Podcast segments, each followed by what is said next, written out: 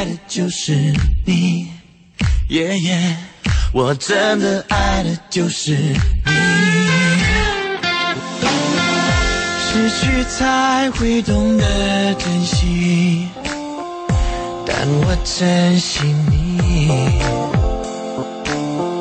伤越痛，就是爱越深。我不相信。你和我同时停止呼吸，每一次我们靠近，你让我晚上的二十二点十一分，《鹏城夜话》再次和各位见面了。大家好，我是周玲。每个周四的《鹏城夜话》做客嘉宾周信周老爷，我们继续通过热线电话八八三幺零八九八，公众微信搜索八九八周玲这两个渠道来和大家互动。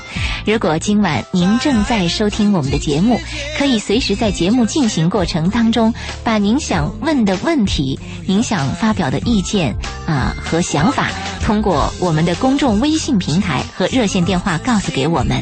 公众微信搜索八九八周玲，热线电话八八三幺零八九八。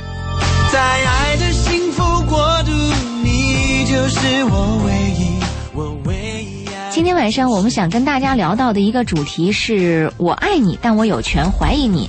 老爷，这个主题，嗯、您打算从哪个角度来说？因为你，你像平常我们说说，我们爱一个人就应该把信任放在这个很重要的位置上，为什么你却在后面加了一句说“但我有权怀疑你啊，我们说那个就是相爱之后应该把信任放在第一面。他是这样，就是是这样来讲，就是我自己做的事儿”？嗯一定要对得起你。嗯哼同时呢，我们的关系一定要确立在大致的信任基础上。嗯，比如我跟你接触了以后，你起码是一个善良的人吧？对，你起码是一个有正义感的人吧？这应该是一开始的判断基和认知本概念，，啊基本。但是我们这个基本概念，就像我们跟一个公司合作一样，我们大体的判断，这公司应该是一个讲诚信的公司吧？嗯你在签合同的时候呢，他也有很多条例啊，你也要讨论啊，你也要问呐、即便这个合同签订了以后，在以后的交往和共识当中，你也会发现有些问题你想不通，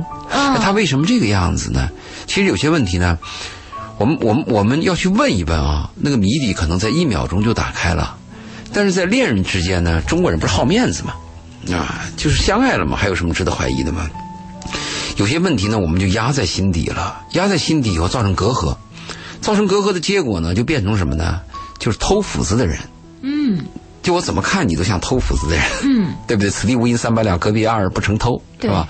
就出现这个问题了，所以我们就考虑到，我们是不是应该谈一谈，就人和人的边界和底线，嗯、因为每个人的生命是独立的，嗯，不论是我们是夫妻关系，还是恋人关系，还是朋友关系啊，其实我们应该尊重每一个人的就质疑权。就是有我我我们做一个事儿，我们可以很坦荡、很诚信的对待朋友，但是我们要接受朋友的怀疑。比如很简单吧，有时候我们去这个去一个公司门口呢，保安保安会查你的证件，嗯哼，我们心里都会烦，我又不是贼，你问来问去干嘛的？是他的职务和他的职业是必须要查你的，因为他对他们的公司要负责任。嗯那作为恋人来讲，我跟你恋人，我爱你，难道我爱你就得百分之百信任你吗？嗯，这个说起来好像比较容易。你比如说，我们说，呃，我愿意接受你对我的这种怀疑权，在恋人当之间，这个接受的这一方恐怕这个很难做到，因为被人怀疑或者被人难受吗？对，是不舒服的。对嗯所以我们建议呢，呃我们第一个是要建立一个概念，就是你可以质疑对方，对方也可以质疑你，这是我们建立的第一个概念。嗯就相当于我们热爱一个产品，我们买一个产品，我们要也要看它的 specification 嘛。嗯，我们要把那门开一开，什么什么的什么按钮按一按的，我们要了解一下嘛。对。第二个概念就是，我们在质疑对方的时候是以什么态度和姿态出现的？嗯因为有两种状态嘛，一种状态是有罪推论，一种状态是无罪推论嘛。嗯。如果我们客观一点的话，既不是有罪，也不是无罪，我只是询问 why 为什么。对，就像我，我这个在呃两个月以前和我我我们店来了一个女朋友嘛，聊天嘛，她多喝了两杯嘛，她喝了两杯以后就大谈她的这个私生活嘛，我非常感兴趣。因因因为这个女朋友长得漂亮，嗯文采特别好，嗯嗯，属于那种专栏的作家，嗯，阅历又很广。我对他本身就一直就有兴趣，刚好他多喝两很好奇，他很好奇，我就问他嘛，他谈他第一次离婚，啊我立刻就说了一句嘛，上次节目我说过嘛，我说你离婚以后这个难过的时间有多久？他说你先入为主了。啊你怎么知道我离婚就难过呢？哎，我我马上就改口，我说那你能告诉我你离婚以后你有多么快乐吗？他说你也先入为主了，你怎么知道我离婚以后快乐？我说那应该怎么问？他说。他本身是一个资深的一个呃有名的记者，像国家领导人啊，什么著名人，像什么鲁豫，他都采访过。嗯，他说你应该这样问：你离婚以后是什么感受？嗯，他说这个最客观、最中性。嗯他这次跟我谈话给我印象非常深，就是我们对一个人的看法和我们对一个问题的看法啊，百分之九十九以上的人都有先入为主的概念，是就是客观是很难做到的。嗯你怎么做到？除非你这个人有很高很高的修养，或者这件事儿啊跟你没有丝毫关系。如果跟你的感情有关系，如果这件事跟你的利益有关系，或者跟你的好奇有关系，对你很难做到客观。是那这次引发这个话题，我是怎么引发的呢？是我在去年做节目的时候啊，碰到了一个命题，就说有一对恋人，一个女孩她站起来说啊，她说她的男朋友啊，在不久前去见他的前女友，嗯他的前女友来深圳出差，他去见他的前女友，就很晚，所以他就忍不住给他男朋友打了个电话。男朋友说：“嗯，如果你要怀疑的话，你你可以到我们这宾馆来吗？” 他说：“我在哪个哪个宾馆，啊几号几号房都告诉他女朋友了。是这个女孩忍不住就去了。嗯她去的时候已经接近半夜了，十一点多了。嗯她刚到那个宾馆，就发现她的那个男朋友和她那个前女友从宾馆里出来了。啊那个嗯就就就是她男朋友的前女友把她送出来了，很有礼貌的说再见。她看到这一幕了，嗯她回来以后就心里耿耿于怀。为什么她已经看到人把她送？她有两个概念，嗯，她有两个疑虑。第一是你卡着我的时间，你告诉我的那个时间，正好我去，然后你们结束交谈，然后出来。她倒不是，她第一个卡的，她第一个概念这样，就是你和你前女友见面，为什么要到人他妈宾馆人房间里去呢？啊，就哪个酒吧不能去，哪个茶餐厅不能去啊？为什么不在公共场合，对呀非要在私人的房间里？大不了请我家，我也请我家来，我也就忍了。哦，这是他第一个疑虑。嗯，第二个疑虑，他就认为前女友就是前女友已经过去了嘛。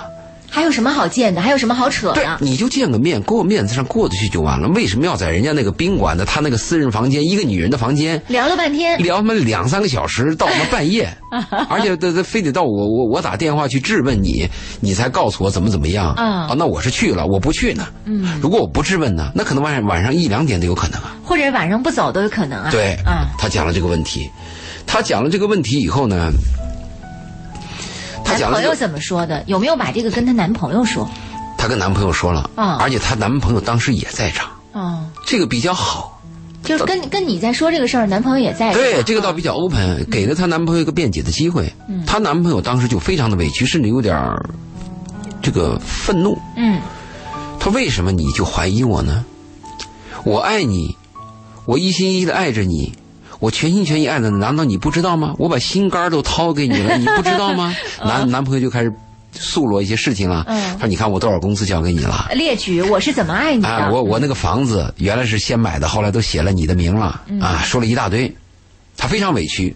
嗯，但他这样的解释呢，那个女方不接受啊。与本案无关，你还对，说女方就认为跟本案无关，说你对把房子给我，那那很多男人都把房子给女人了，照样出轨啊！对，你怎么解释？是啊，后来我呢就跟这个男孩说了这么一句话，嗯，我说如果你让我给你解释这个事儿，我想你们俩是不是因为人和人有逆向思维，一定要有就是相反的经历才可能有逆向思维吗？是我说你能不能做个假设？假设这个事情那天晚上发生的是你女朋友身上，嗯，你的女朋友前女友从外地来看他。你的女朋友的前男啊，友，前男友，对对对，前男友说错了，对，你的女朋友的前男友从外地来深圳看他，嗯，他去了，你的女朋友呢去了他前男友的宾馆的，宾馆房他的房间，嗯，而且待了仨小时。对，，也待到半夜，嗯，出来的时候呢还有点蓬头垢面，呃 口红还有点这个抹到嘴唇边儿上啊，衣衫还有点不整。对，我说如果你看到这一幕，嗯，你会？你会怎么想？嗯，他愣了一下，嗯，他说他不会吧？他说我我们彼此一样。他说不管怎么样，后来我就跟他讲了个道理，我说有一个问题难度在哪里呢？就是当你单独和你的前女友在房间里的你们的所有的行为，嗯，你知道，是，你是否触摸你这个前女友？你是否拥吻你的前女友？还是你和你的前女友始终保持着一米以外的距离？只有你知道。是啊，如果你一直保持一米以外的距离呢，你的女朋友、你的现任女朋友质问你会很委屈，你认为我是一个高大上啊，我是个君君子呃，对我怎么能被你这样的玷污？你怎么能这样看我？在心你在你的心目当中怎么这么低下，这么卑微？对，你可能很委屈，但是你考虑过没有？就是他在哪里？他在现场之外。嗯，他全全凭想象空间，而且想象空间呢会出现一个蹦出一个字儿，嗯，男人都没有好东西，你怎么办？是，所以我跟他讲这个理，我说假设呢，你的脑袋顶上啊有一个那个探测头，嗯对吧？有一个摄像头，嗯，你到哪他能跟着你，那你的妻子看到一切，你的辩白就有道理了。嗯所以我的跟他解释什么呢？我的解释是这样的：不管你行得正，行个端，嗯还是有邪欲或者有有有有偏离的行为，嗯我这个不重要。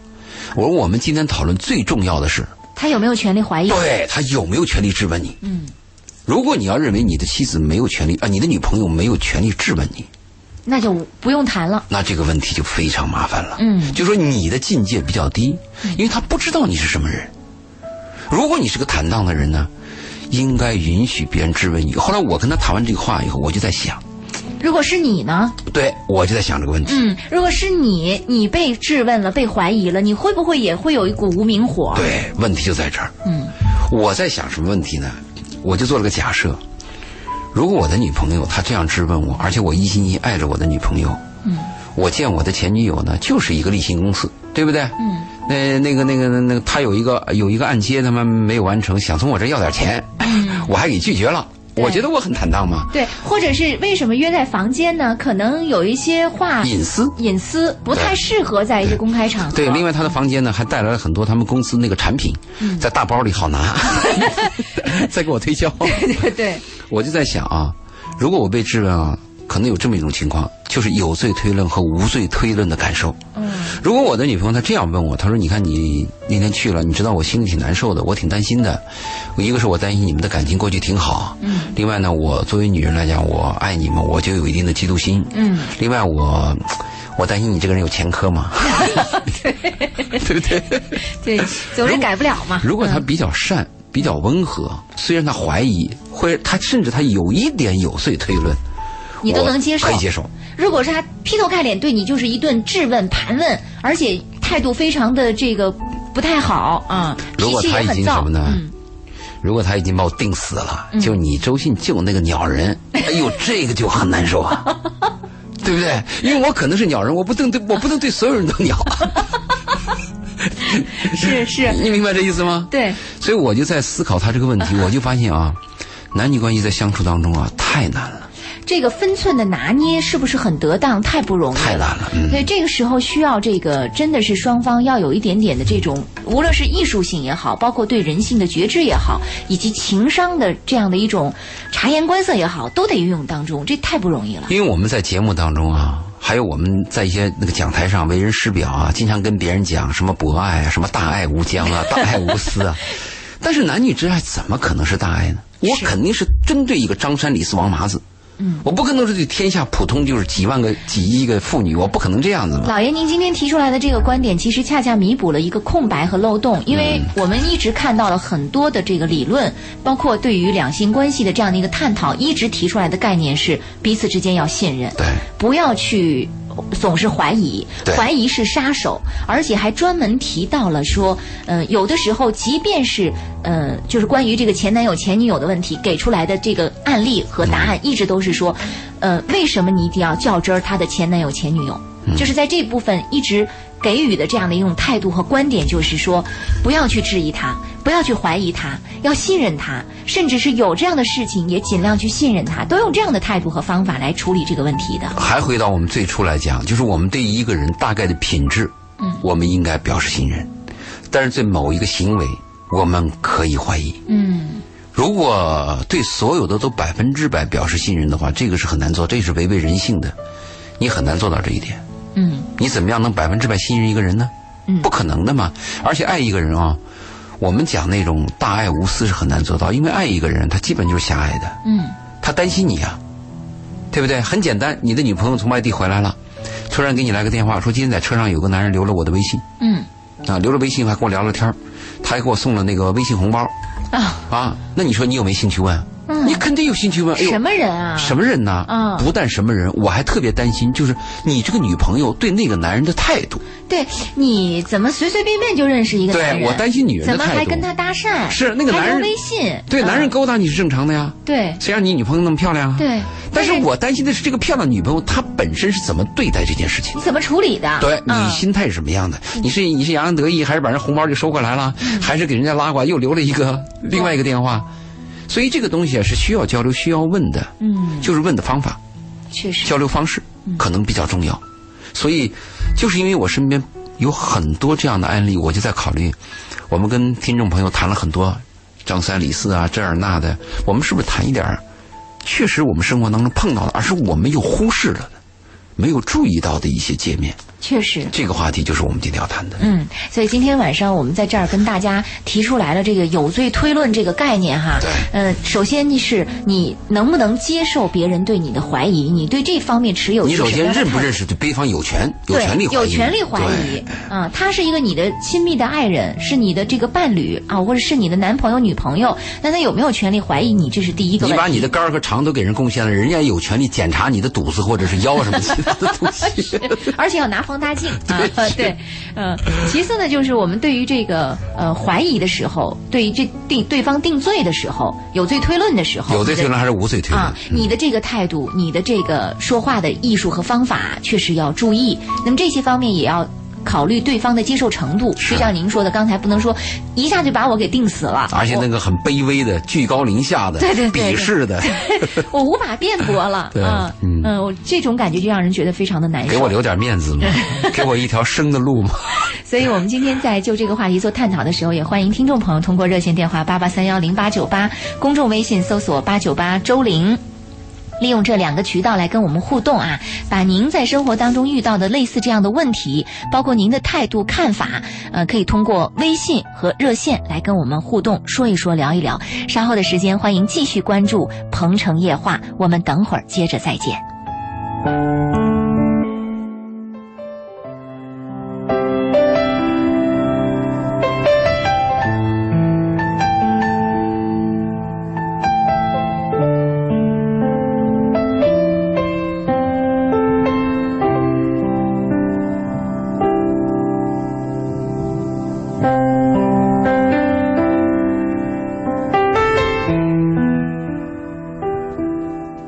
深圳的夜晚依然是喧闹的，可能此时此刻您正在回家的路上。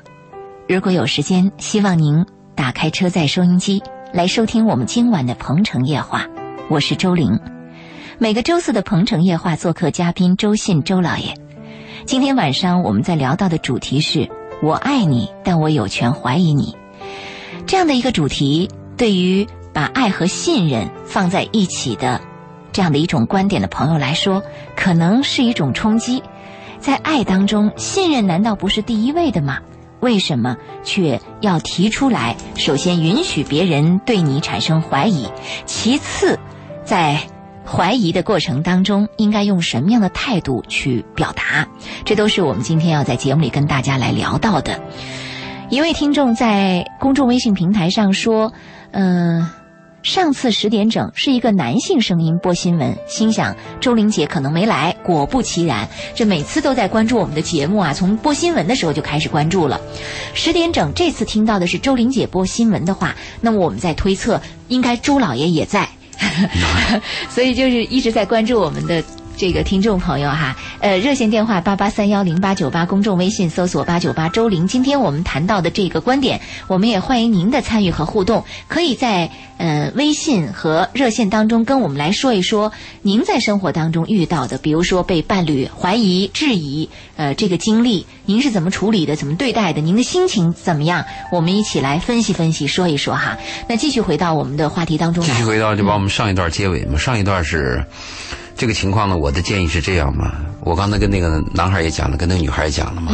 其实我们在节目当中要做一个，要做一个辅导。假设那个男孩见了他的前女友有一些感情的动作，嗯，要坚决否认。哦，要坚决否认，嗯。因为这个感情动作可能是告别。啊，完全也有可能是当时的，因为刹那间的回忆有感而发，并不代表着什么。另外，男人呢，经常做对不起女人的事儿嘛。经常做。你跟前女友分手了，也许是因为你认识了这个新女友，所以你抛弃了前女友。嗯。那这么晚去见她，又愿意去见他，一定有难言之隐嘛。还有点负罪的心。有负罪心情吗？但是你对你的现女友一定要坚决否定。嗯。你就说我在房间里就是跟她聊聊天儿。嗯，就是保持了十米的距离啊，同时要坚定的告诉现女友，我爱你，我只爱你。对 对，而且永远重复。呃，这可能还会出现一种反复的怀疑的情况。就像女人啊，女人特别爱抓住 间歇性神经病。对，抓住一个事儿，他想起来他就提一下。比如说，呃，可能这个事儿已经过去了，大概有一年了。他突然某一天因为什么事儿吵架或者心情不好又提出来，你还你忘了吗？那天那次你我都不说你，我都不说你，对啊，我都忍着了。你跟我说这说那的，我都暂时相信你吧。你现在又怎么怎么样了？又开始翻翻旧账。所以我们在那个节。节目当中经常有辅导的义务，其实我辅导的义务啊，有些人说我把人教坏了，其实有经历的人都知道，我是希望大家过得好。我把你教坏干嘛嘛？对吧？我我们做这个节目本身就是希望每个人过得好，我们才做这个节目的嘛。所以我们呢谈的第一种情况啊，我再谈第二种情况。嗯，第一种情况好解释，第一种情况好解释的原因是在于。这个男人所有的行为和动作语言，女方是没有看见的，是对不对？嗯，我们担心的是看见啊，看见了，但是他却试探着去问你，看你承不承认，有这种是吧？你比如说啊，你听说你的女朋友和一个男人好了，嗯，和你看到一个女朋友和那个男人拉着手在上街了，是两种状态啊。你听说了以后，你的心情大部分是表示怀疑，不会吧？嗯。你的女朋友说，压根儿就没事儿，胡说，你立刻就会相信女朋友。对。但如果有一天呢，你不经意的在哪个街角或在某某一个餐馆看到了你的女朋友拉着另外一个男人的手，嗯，而且那个拉手的动作你看得出来。是非常亲密的，对，你能懂得那里边有东西，你怎么办？是，因为我有一个朋友啊，他就有一个经历，他说有一天下班的时候啊，他路过他妻子的公司。嗯，想了一下，今天去接他吧，因为他平常加班，他女朋友也加班啊，他妻子还不是他女朋友，他妻子加班。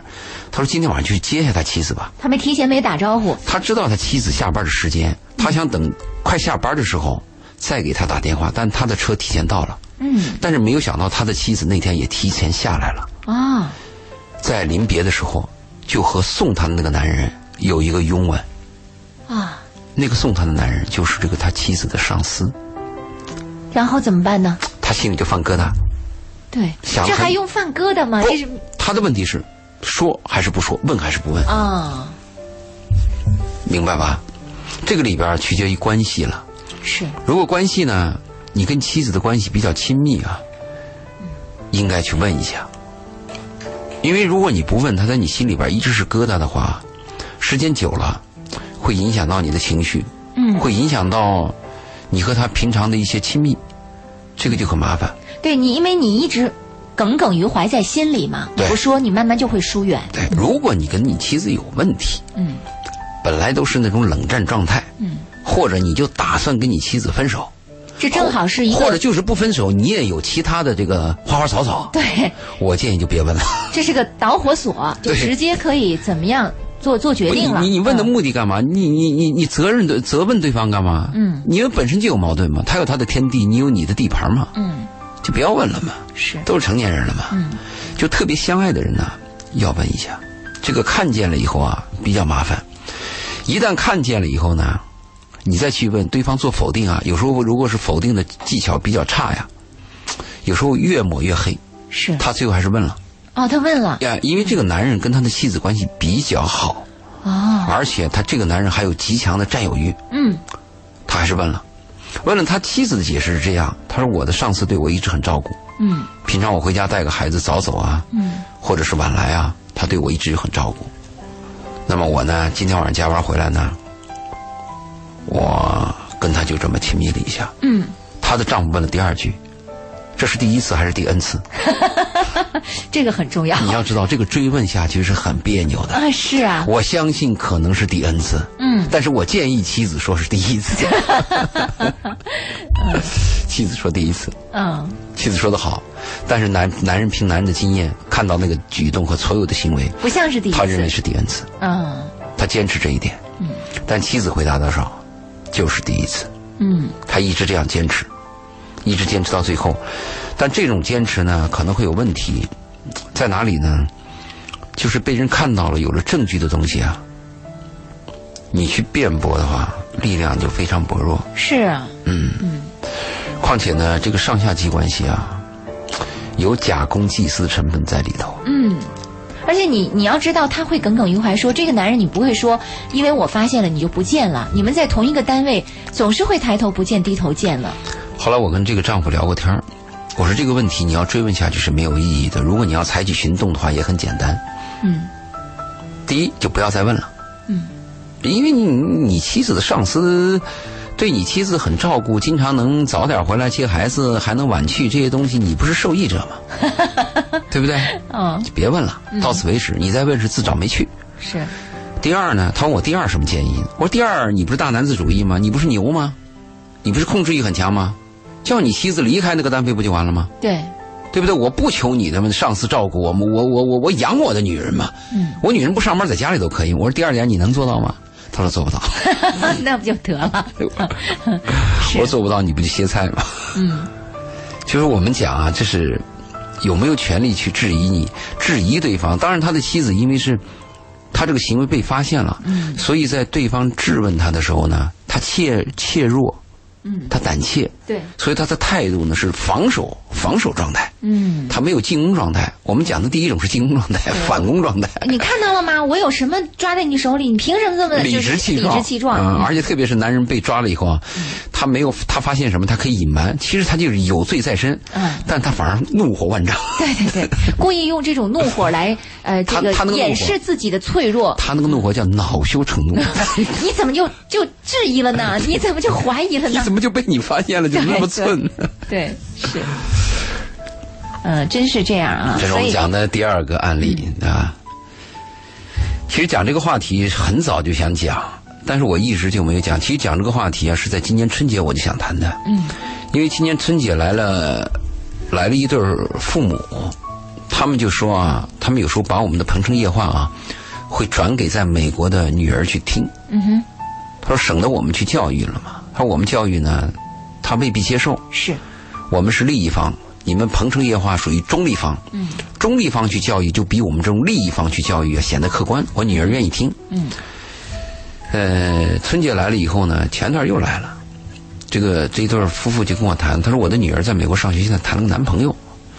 他说你们是专家啊，既然你们谈男女关系，你们能不能给我一点建议？就是谈恋爱了嘛，应该做些哪些防范？是不是应该呃告诉他注意哪些事项？啊，他说是不是要告诉他什么？什么这个女性的安全呀，或者两性之间的这种性交往当中哪些安全措施？嗯我说这个很有必要。嗯哼，我说这个东西是有必要的，就是丑话说在前面，我们要要注意这个灰色地带的教育非常重要，因为是与非是比较明确的。嗯另外，有些丑话和一些难听的话，最好是出自于父母，而不要出自于女儿的自身经历。嗯后来他就问我，他说：“那具体应该怎么样讲啊？”我说：“你这个女儿跟这个男朋友到了什么程度吗？你女儿跟你说过没有啊？”嗯他刚认识。我说刚认识，他跟你说刚认识，你就相信刚认识，一般情况下都是暗地里、呃、暗度陈仓啊，对，已经。很久了，对，呃而且是在几个男人当中，就是最后选了一个。对对对，最后公布于众才是这么一个情况。嗯对，后来我就跟他妈谈了这么一个道理，因为他妈本身是个医生，嗯我觉得倒是可以谈。我说那你的女儿有没有要这个男孩的体检报告呢？嗯他妈说对呀、他说应该要体检报告。啊，对，婚前都有婚检嘛，他 说恋爱也应该有个检验嘛。他说恋爱问题不大吧？我先生告诉我女儿不要上床嘛。嗯我说这个问题是一方面，但是你女儿虽然不上床，但是会不会有拥吻？嗯我说如果接吻的话，这个男人他的体检报告当中幽门螺杆菌那一项到底是什么情况，你知道吗？哎，他妈一提说对，他说你这个提的是对的，因为幽门螺杆菌啊是百分之四十的人都携带的。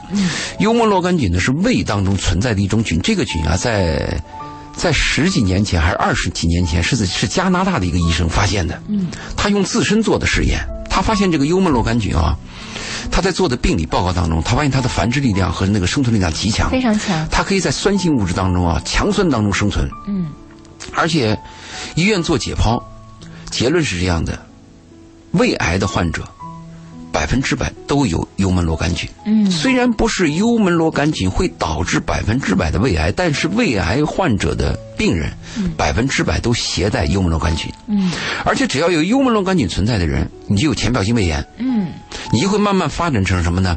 中度的胃炎，慢慢就会发展成最后什么这个溃疡啊，或者是萎缩性胃炎。到了萎缩性胃炎，就可能会导致癌变。啊这个是慢慢演变的，十年、二十年的演变的。但是我们中国人这个分餐制啊，什么都比较差，特别是你跟一个女孩、一个男孩，他们在热恋当中接吻的时候，你怎么能够考虑到他的身体状况、这个健康对你有没有影响？我跟他妈谈了这个，他妈说对呀、他妈你你说你说，他说我是医生，他没想到这一点？嗯我说你应该去告诉你女儿这一点，应该让她知道。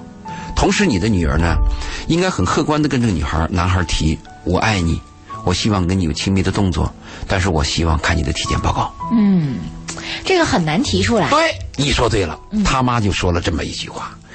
我跟他妈说，我是在中国可能难提出，我在美国可能可以，嗯，因为他的概念不同。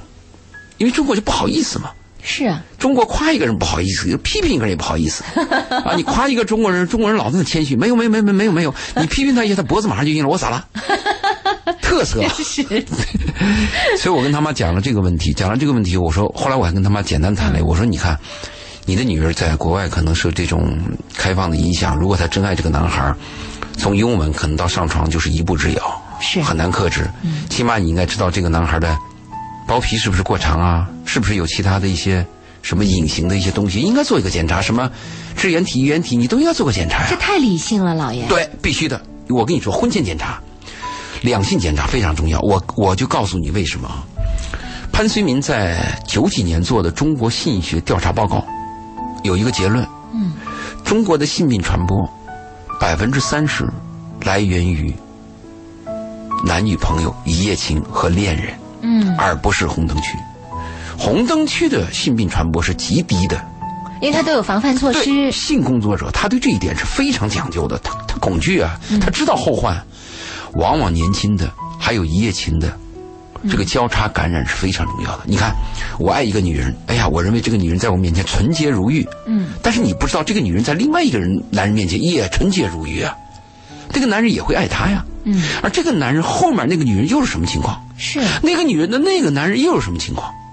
而且有些隐形的东西啊，你比如说细菌感染，细菌感染一两天就可以发作，嗯，什么淋病什么马上就可以发现。好，如果你来一个什么病毒性的，来一个什么什么什么什么，反正病毒性的吧，你包括艾滋病，它都是七八个月潜伏。潜伏，你根本就不知道，甚至你都不知道是谁传染给你的。如果你的性伙伴比较多的话，嗯所以我跟他妈谈完这个以后，他妈特别感谢我。嗯他妈说今天晚上回去跟他女儿谈，嗯就告诉他这东西，你告诉你女儿做不做是他的事儿，嗯，但是告诉不告诉是你的事儿。没错。特别这种隐私的问题啊，我们做父母的不说，非要让我们的女儿他妈从 A 片上去学，那合适吗？是，嗯，所以我就觉得我们这个节目，我想了很久，虽然我们不是医疗节目，但是我们有必要去谈一谈。嗯，这确实是一个比较严肃的问题，也确实应该在节目当中跟大家提出来。但是在现实生活当中，如何如何去实践，我觉得比较困难。对，嗯，所以这个沟通，在这个严肃的问题上，在这种理智的这种态度上，也是一种艺术性的要表现出来。所以我就再次强调，我爱你，我有权怀疑你，嗯，我怀疑不是你这个人不好，也许你你自己有其他的问题，你自己都不知道，对。包括一些疾病的问题。对，如果我们能把这样的一个态度端正在我们的内心和我们的思维当中啊，可能在处理问题当中，我们就不会再像以前那样头脑一热，完全沉浸在感情当中而不顾后患。是啊，嗯，所以也应该确实把我们今天所聊到的这个主题植入到你的内心。嗯，我爱你，但我有权怀疑你，确实是这样子的。嗯但是我们反对那种捕风捉影、疑神疑鬼啊对你这个对嗯包括我们说这个翻旧账、不依不不依不饶这些东西，我们也反对。啊。没事找事儿。对对对，嗯，这部分也要注意哈，不是说我我爱你，我有权怀疑你，就会像我们曾经看的有个片子叫《不许跟陌生人说话》，嗯。到到到达那种变态的程度，也不是那样的，嗯。你看那个，嗯我我我在我们那个店里啊，我就跟我们那些女孩和男孩讲，我说你们吃饭的时候啊，最好用公筷。嗯他们都不以为然。嗯他们说用公筷干嘛呢？我说我建议你们用公筷，我建议你们分餐制，这样对身体好。我说有一种菌叫幽门螺杆菌，你们知道吗？他们不知道。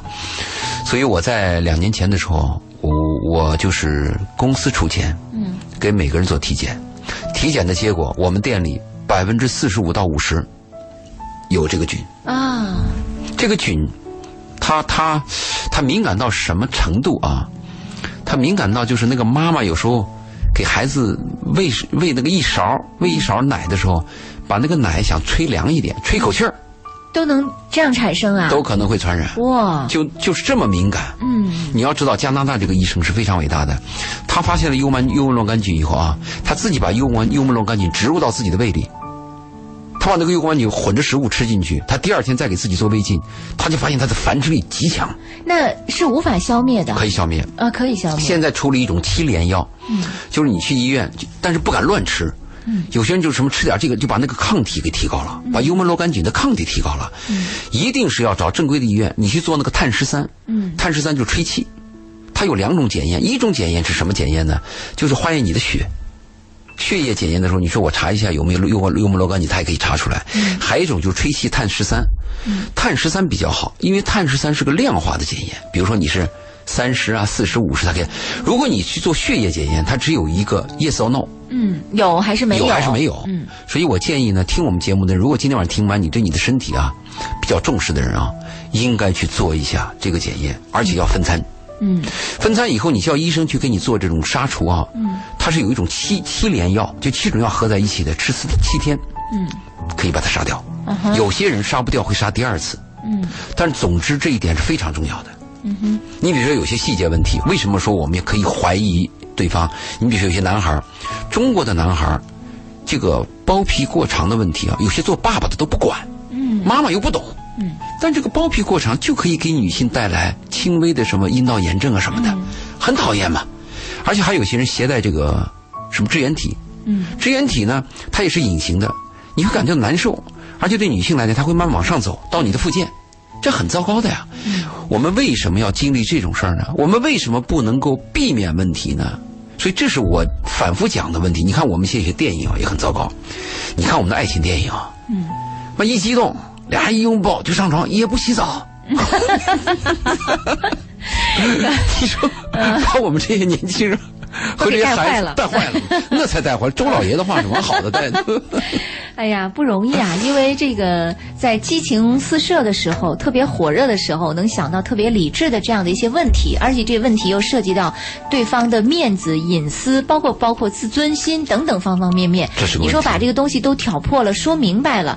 搞得很清楚了，似乎对这个感情会不会有一些影响哈、就是这是很多年轻人担心的。说我即便是我提出来了，你说提出来之后，对方会说有毛病啊啊，啊怎么这个这个美好的东西被你给破坏了？对，怎么成成了生生理结构了？对对对，嗯，这个就是我们想起了什么呢？就是我们每个人的价值观的问题了。嗯，比如我们原来在节目当中曾经谈过一个婚，就是那个婚前财产公证嘛。嗯，婚前财产公证，有些人就坚决反对啊。他说爱情呀，还谈谈什么财产公证？你的就是我的我，生命都是他的。对，我的肝儿肺都是你的了，对吧？你你你说爱我一万年，怎么叫婚前财产公证呢？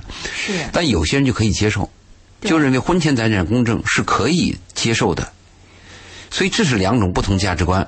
如果你们价值观是相同，都可以接受婚前财产公证的话，那么有一方提出来，大家是不谋而合的。嗯，如果有一方是对立的，那么你提出来，他就会认为你小看我，是。或者是你很俗，你把钱看那么重，会这样看。那是否在这个过程当中也会探测到对方和你的价值价值观观？当然的了，所有的难看的问题、难谈的问题、恶心的问题，我们都宁早不宜晚嘛。对对，特别是弱势方应该主动提出问题，比如说，女方，嗯。别不不一定男方，现在女方有钱有的是啊。比如我是男方，嗯，我收入很低，我一月工资八千，嗯。我找了个女朋友，好家伙，一个月两万。嗯。好，那我结婚以前，或者我想跟她确立关系，我主动提出来。嗯。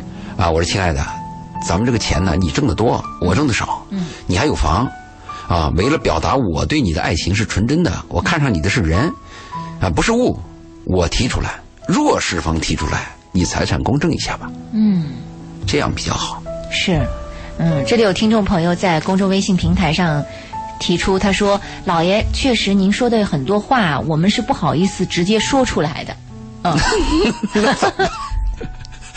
那咋办？如果这话你不说，比如说你对你孩子不说，嗯，让你的孩子拿自己的身体，拿自己的生命做实验，做实验，嗯，合适吗？或者有一天你的孩子出了事儿来跟你说合适吗？或者有一天你的孩子出了事儿以后啊，他甚至都不去见医生，嗯他去见老中医，老中医更第二次恶化，对不对？对不对？嗯那个那个那个叫什么田叫什么莆田系莆田系，嗯去找莆田系，那你的孩子不就惨了吗？是，为什么我们要讲真话？我我愿意来这个电台做节目，有一点很重要，我希望给大家讲真话。嗯，一个人的成长啊，一个人的成长啊，必须是在真实的环境当中才能是成长。是，假话、虚话，天天的客套话，把人搞得不像人了，嗯，有意思吗？是，呃，确实是这样。我们在节目当中希望把这个真实给大家展示哈。可能有的时候你看到真实，说怎么没那么美好啊、甚至血淋淋，甚至丑陋，但那就是真实。我们向你展现真实，也希望你能够认识真实，同时在你的心里种下一些真实。如果你对自己都不愿意去真实的话，那这个世界上还有什么值得你去真实对待的事儿呢？对啊，嗯、包括我们说，首先最切实的一点是对自己的生命和身体健康所看重的这一点。嗯、在两性关系当中，我们要注意的这些方面，这些真实是应该我们考虑的第一点。其实，在这个什么这个价值观的教育、品德教育当中，我相信很多家长啊会同意我的观点，真实的给孩子讲。但是，往往在性的问题上，中国家长嗯缺少这种真实，是缺少这一课。我们经常唱一些大道理，树立正确的爱情观。正确爱情嗯说的比观怎么了？较虚，对、我树立正确的爱情观，我的荷尔蒙就解决了吗？啊 说的是假话吗？嗯，所以我们做父母的时候啊，如果真正爱自己的孩子啊，应该跟孩子谈的隐私一点儿。嗯。应该把一些可能会出现的麻烦提前告诉孩子，嗯。特别要告诉孩子，在原则上要敢于说 no，嗯哼是不是？嗯你在有些问题上，如果孩子我们我们缺乏这个原则性的话，孩子退一步，有时候软弱一点，社会有时候无比的残酷和和那妈的拙劣啊，嗯你的孩子就出事儿了。是就亏了。嗯，等你孩子倒霉的时候，你翻过来再想怎么办？日本、西方、美国的教育很清楚，小女孩多大，男孩多大，你的什么部位别人不能碰。嗯他拿一个小熊在那给你讲，嗯哼讲得很清楚的。嗯但我们的孩子呢？你看看我们那个被被性侵犯那个女孩，他妈有多少？一问家长都不知道。唉。真的是这样啊！呃，中国的性教育，我觉得尤其是家庭的性教育，在某些方面都是空白。国外的教育也比较严，有一个国外的电影叫 Trust 信任，嗯它里边严格规定，老师啊，男老师对女孩的身体是不能触碰的。嗯你像我们有些老师好像喜欢小女孩拍拍人家头啊，摸摸人家肩，小孩嘛，小孩咋？小孩女孩你也不能乱摸。是，好，时间关系，我们这一时段先跟大家聊到这儿，在下一时段回来，欢迎听众朋友继续关注《鹏城夜话》。稍后欢迎您能通过热线电话八八三幺零八九八，公众微信搜索八九八周玲，我们利用这两个渠道，可以在节目当中进一步的探讨。您对我们今天节目主题有哪些观点和想法，可以来跟我们说一说。稍后再见。这里是鹏城夜话，啊，在新闻之后，欢迎大家继续回到节目当中来。二十三点零七分，我是周玲。今天晚上的鹏城夜话，嘉宾周信周老爷做客直播间。那刚刚我看到老爷您给我发了几条信息，这是听众直接发到您的这个呃是微信当中来的，因为？我是那个爱优网站的婚恋辅导师嘛，嗯他现在有一个周老爷的那个私密群，嗯，呃，就我不是也公公布过我的那个叫什么微信，呃微信账号，嗯。啊，那有些听众他在这个群里就会发一些问题，嗯哼，这个问题呢，我会在不停的时间做一些解答。嗯。那这这几个问题也是我们那个就是爱优网站私密群过来的问题，嗯，我们可以跟朋友大家聊。一聊，互动一下哈。嗯因为我们第一个话题就是概念性的问题，对。就是我爱你，但是我有权怀疑怀疑你。你爱我，你有权质疑我，嗯，这个理论讲明白了就完了，对。也没什么多讲的，是啊，好，我看到有这个有个问题问到，他说我老公有处女情节，可是我不是处女。虽然老公现在没有出轨，可是我总担心有那么一天，我应该如何面对这个事实？嗯，就是他说 他不是处女，对，他老婆呢有处女情节，她老公啊，她老公对，迟早有一天会出点什么事儿啊。嗯我是这样想吧，首先我们谈出轨吧，嗯，出轨它不是你想出轨就能出的，出轨是一个缘分呐。如果想出轨就能出啊，我相信出轨比现在的要多得多。嗯，你想出就能出，对出轨是一种缘分，那东西也是个也是个偶遇，对那不是那么也不是你想出就能出的，对，对吧？这是我谈的这一个问题嘛。第二个我谈的问题是，男人的出轨跟你是不是处女没关系。嗯，你就是处女，你你老公该出照样出。真的，啊，而且男人呢，这个出轨的可能性比较大，一生当中啊。但是出轨分几种情况，一个是呃婚外性、嗯婚外恋、婚外情。嗯，男人在婚外性的这个问题上出轨的几率要多，嗯但是一般来讲，男人会把婚外性和家庭和老婆孩子啊区分开来，能区分开。啊、他一般来讲不会危及到家庭和婚姻。嗯但是女人不同，女人如果要有一个红杏出墙啊，可能会有危险，因为女人带有感情色彩。大部分女人是先有点爱，有点情调，最后走上这个性的问题啊，可能比较麻烦。所以这两个有区别。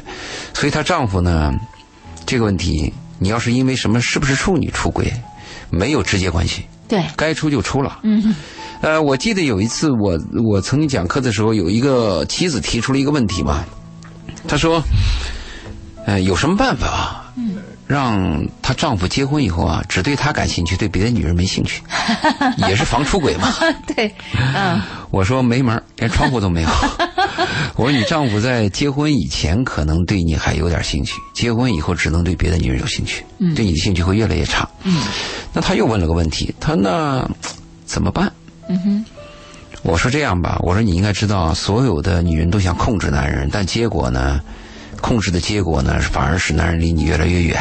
其实，一个女人真正想控制一个男人，想把一个男人留在自己的身边，最好的办法就是爱这个男人，给这个男人自由，嗯因为你控制不住。是，那出轨十秒钟，一个眼神都可能过去了，你没法控制的。嗯后来他又问我说：“那就永远这样子吗？”嗯我说还有一个很重要的概念，就是每个妻子啊，她除了爱这个自己的丈夫以外，还有一个义务就是引导自己的丈夫和和教育或者帮助自己的丈夫嘛。嗯，夫妻之间都互为老师的嘛。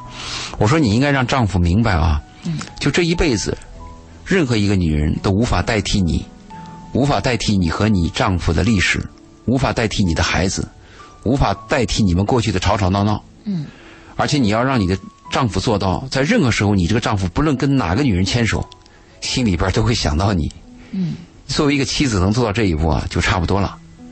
所以我回答了那个听众，我说你这个出轨跟处女没关系。再一个，男人你也不要控制，对吧？另外，爱一个男人就是给这个男人自由。嗯，确实，有些人说我大男子主义，其实不是我大男子主义，而是你们女人要明白男人是个什么东西。因为我在给你介绍你怎么样 hold 住这个男人，是，我没有跟你说怎么样把这个男的搞残了嘛。嗯，或者怎么把这男人给撵走啊，对，所以你搞清楚嘛。有些人对我的这个谈话呢，这不知道他怎么理解的。嗯，因为呃，有点违背常规的这种表现。常规当中说的就是假大空嘛，假大空嘛，对对对。然后你说真实的，大家有点接受不了。就是那个鸡汤嘛，很多都是鸡汤嘛，没有营养的鸡汤。鸡汤鸭汤对。是，呃，我们再说到了呃另外一个问题，呃，这位朋友说到说结婚十年啊，基本已处于无性婚姻状态，这种状态还能改变吗？如果能，该怎么改变呢？啊，结婚十年就已经无性了，嗯。他这个资料特别少，因为他只是讲了一个 这么一个简单现象。你比如他结婚十年没有性啊，我们希望知道大数据，我们希望知道他在结婚以前有没有性啊，对吧？我们希望知道他在结婚以前恋爱期间，结婚初期有没有有没有同居，有没有试婚，嗯，有没有偷吃禁果？我们想知道这些东西，我们还想知道男方的身体状况，想知道他有没有。慢性病，他说的有点太简单了，对，太简单。如果说不太了解，对，如果是这个无性生活，我们也不知道是女性无无性还是男性无性。一般大部分讲的是男性，是男性无性生活，你要检查他的生理呢，他到到底是有什么慢性病，嗯，还是有什么障碍，还是性无能？这个他他提的这些数据太少。如果这个男人属于身体问题，嗯，那怎么改变？没法改变嘛，那就这个样了嘛，嗯，对吧？还有还有一个，我们想知道你的性需求。是对吧？如果你很猛，你男人不行，那这个确实有点失调。是，就是性匹配不不相符。对啊，如果你呢性冷淡，你丈夫阳痿，那不是很协调的事情吗？对。所以你看你怎么去理解这个问题嘛？没错，没错。再一个呢，我们想知道就是，如果你的丈夫是一开始就无性，还是原来跟你很好，突然无性？嗯如果突然无性，就有两种状况，一种状况他有外遇嘛。嗯。一种状况就是他有了某种就是突然的疾病嘛。嗯。突然疾病你会发现的嘛。其实外遇的话，如果你跟他的身体关系比较亲密的话，你也会发现的。嗯，但如果他有了婚外遇这个无形，那就不是你能解决的问题，因为他牵扯到外来入侵，他牵扯到一个第三方的问题了。嗯，那这个问题就比较麻烦嘛。所以我们想知道你的这个情况怎么样，而且你说改变是改变什么？是改变你们的婚姻状况，还是改变你们的这个性生活？改变性生活我们已经谈过了。嗯，改变婚姻状况，其实婚姻和性啊没有直接的关系。当然，你们两个夫妻关系很亲密，当然也很好啊。但如果说我们很，如果是你们的那个家庭结构比较稳定，彼此有需求，共同有目标，比如说我们养孩子，我们供房子，那有些家庭无性也存在嘛。嗯，并不是非要有性嘛。就你们自己的协调性、匹配性怎么样？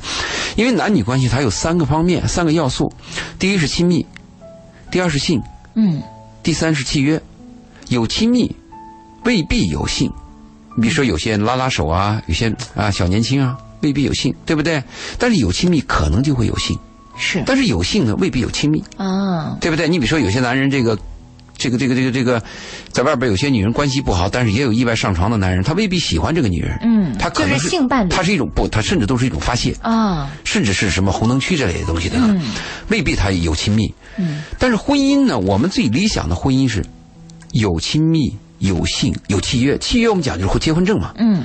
但是往往遗憾的是呢，我们的婚姻啊，大部分是没有亲密。嗯。什么拉拉手啊，拥抱一下，甜言蜜语，卿卿我我，有些夫妻是没有的。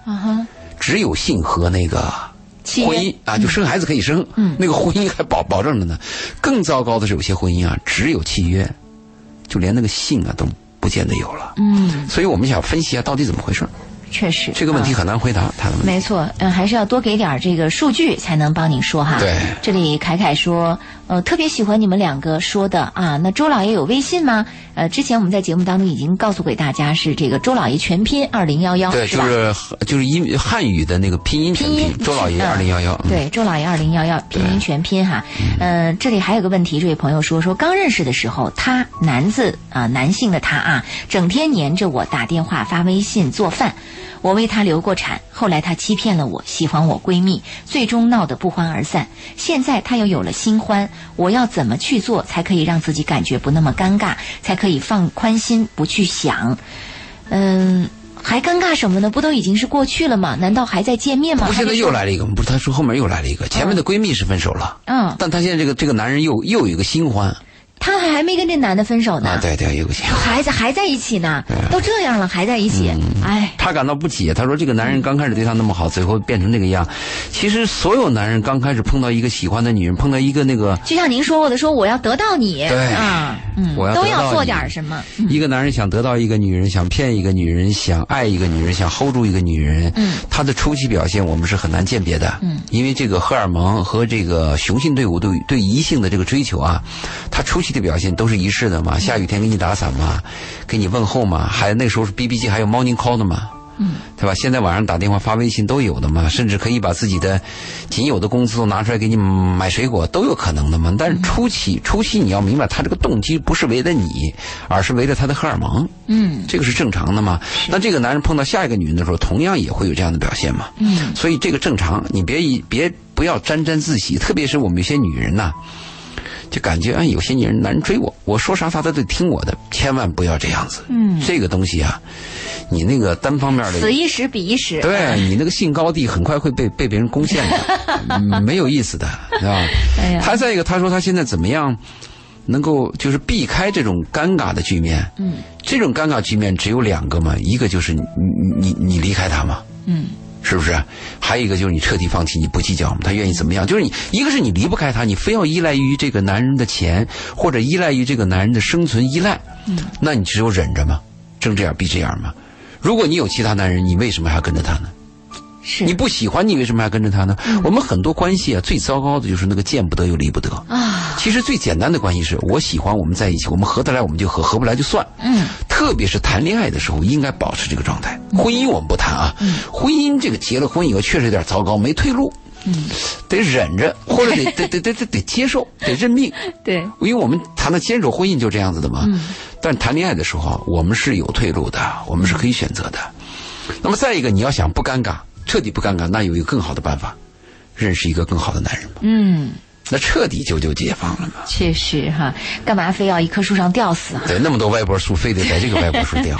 真是好，我们再来关注一个问题，嗯，也是一个女粉丝给周老爷发的信息，她说：“我是一名执法人员，出去检查工作，会有一些人塞红包和购物卡给我，我一直是拒绝收的。出去的同事也是没有收的，都做到认真工作，不收红包。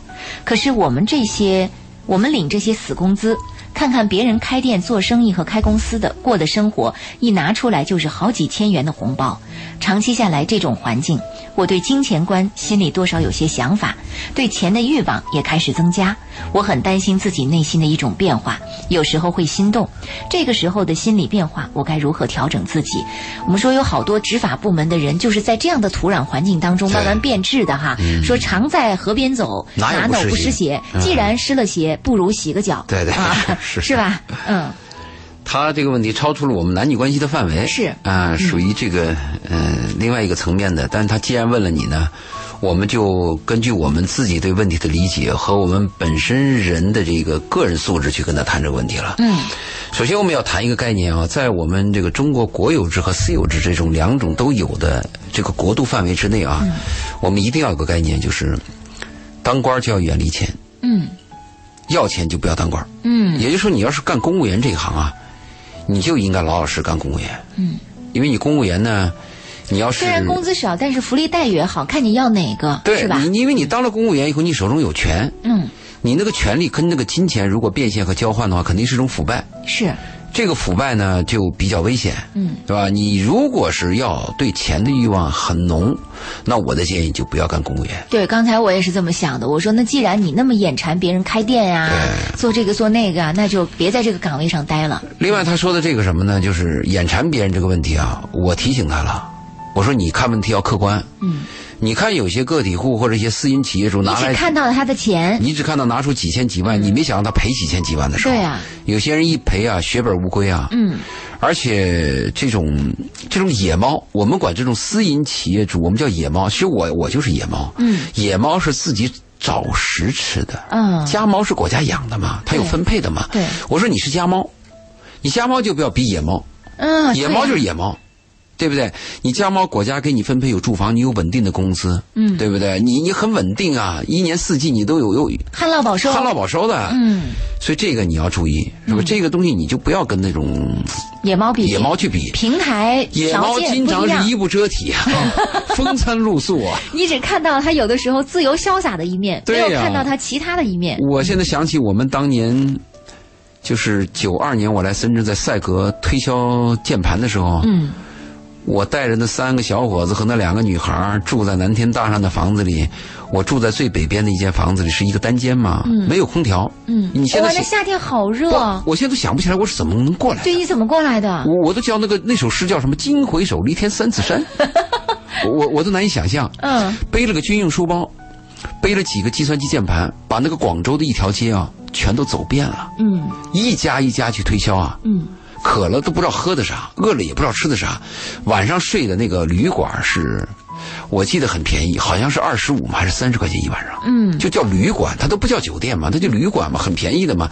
那个旅馆，我现在回忆起来啊，其实我最担心的现在回忆是安全问题。是啊，他那个那个那个这个旅店都不知道什么人，嗯，你都你都很难讲的。对，那你说你回忆这种过程的时候，有些人说啊，你你吃香的喝辣的，但是他没有考虑到这些私营企业这些野猫，他们是怎么过来的，而且死了多少野猫，是啊，而且多少野猫是残缺残残腿的。对对，你要想到这个问题啊，说人要做比较，所以我跟他做了这个解释。另外啊，就是我我还提醒他有一个问题，就是没有久攻不破的长城。哎，真的，你把今天给你送点礼，你说我不要，嗯。不要明天送点礼不要，不要。嗯。如果总在河边走，肯定就失血。嗯这个东西啊，没有久攻不破的，因为我我自己有经历啊，我给别人送过钱，嗯。别人也给我送过钱，啊。当然钱的性质不同，嗯。有些人认为感激之情，嗯。感激感激什么呢？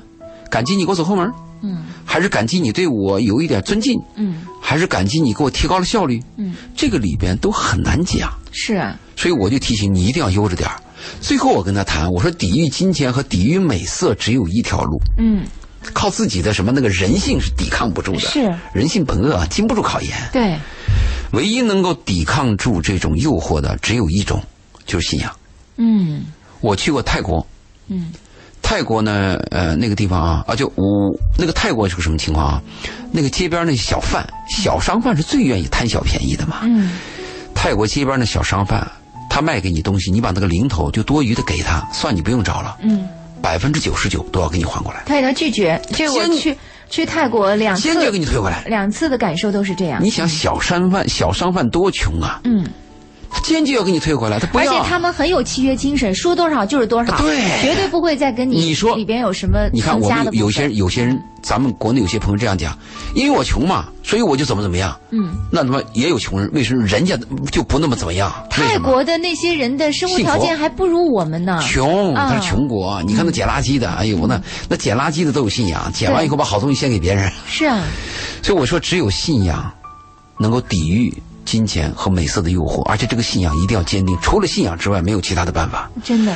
我记得就是在十几年前，我去那个绵阳，嗯绵阳我去搞了一车皮那个郎酒，嗯回来的时候，在一个小镇的，在那个小的火车站等火车，我就发现一个老头在那卖黄豆，嗯黄豆很便宜啊，几毛钱一斤啊。嗯我就想给老头给点钱，又那么瘦，又那么穷，拄了拐杖，拿了一拿了那么个破兜子，放了点黄豆，在那个火车站，我看了心里就心酸。我想给老头点钱，但是我又怕伤他自尊。嗯，我说大爷，我说你这黄豆还有多少？他说还有四五斤。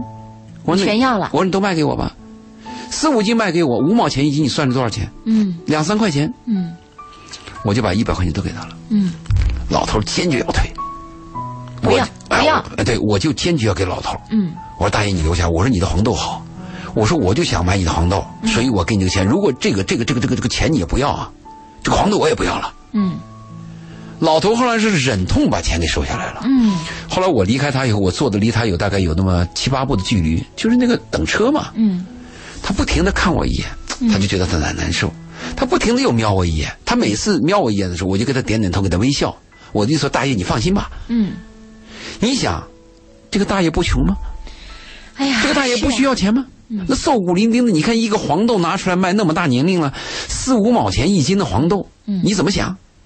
我今年春节我去龙胜托我们的去我们那个基地嘛，嗯下山的时候，我想给深圳的朋友带来一点那个山泉水种的那个蔬菜，嗯来不及，就干脆到小店去买了。小店我去买了，我说你把我说你把你这菜有有几斤？他说有三斤多，我说那我全要了。嗯，他是个餐馆，他说那我都卖给你，我就没客人了。我说我给多给你点钱，都卖给我。不要，我们这他妈以我给我现在这个人就养了坏嘛，就以为有钱可以买到一切。后来这个人呢想了想，还是卖给我了。嗯卖给我以后，我我说你多少钱卖给我？你看那个人淳朴到什么地步啊？嗯他说这个菜我是五块钱一斤买回来的，嗯我能不能六块钱卖给你？我说为什么？他说因为这个菜我来了以后，我我把那根儿都给你摘掉了，嗯它的斤两不就少了吗？嗯而且我还给你洗干净了。嗯，另外，你今天买走了，我的生意不就是受影响了。受影响了吗？嗯他说我加一块钱可以不可以？你看啊，三斤菜加了三块钱。哎呦，后来我就把一百块钱给他，他就坚决要退。你说这些人靠什么？你说哪个人不需要钱？你告诉我，全世界普遍缺的就是钱。真是这样，哎呀，每次跟周老爷做节目，其实我本人也受益特别多，也有很多的思索和思考。希望今天晚上的《鹏城夜话》，我们带给大家的，无论是主题还是后面回答听众朋友的问题，都能带给您更多心灵的慰藉和思索，也能够让更多的听众朋友在思考自己的情感和人生的这个过程当中啊，有很多的收获啊。今晚的《鹏城夜话就到这儿感谢老爷的做客我们下期节目再会。好再见嗯。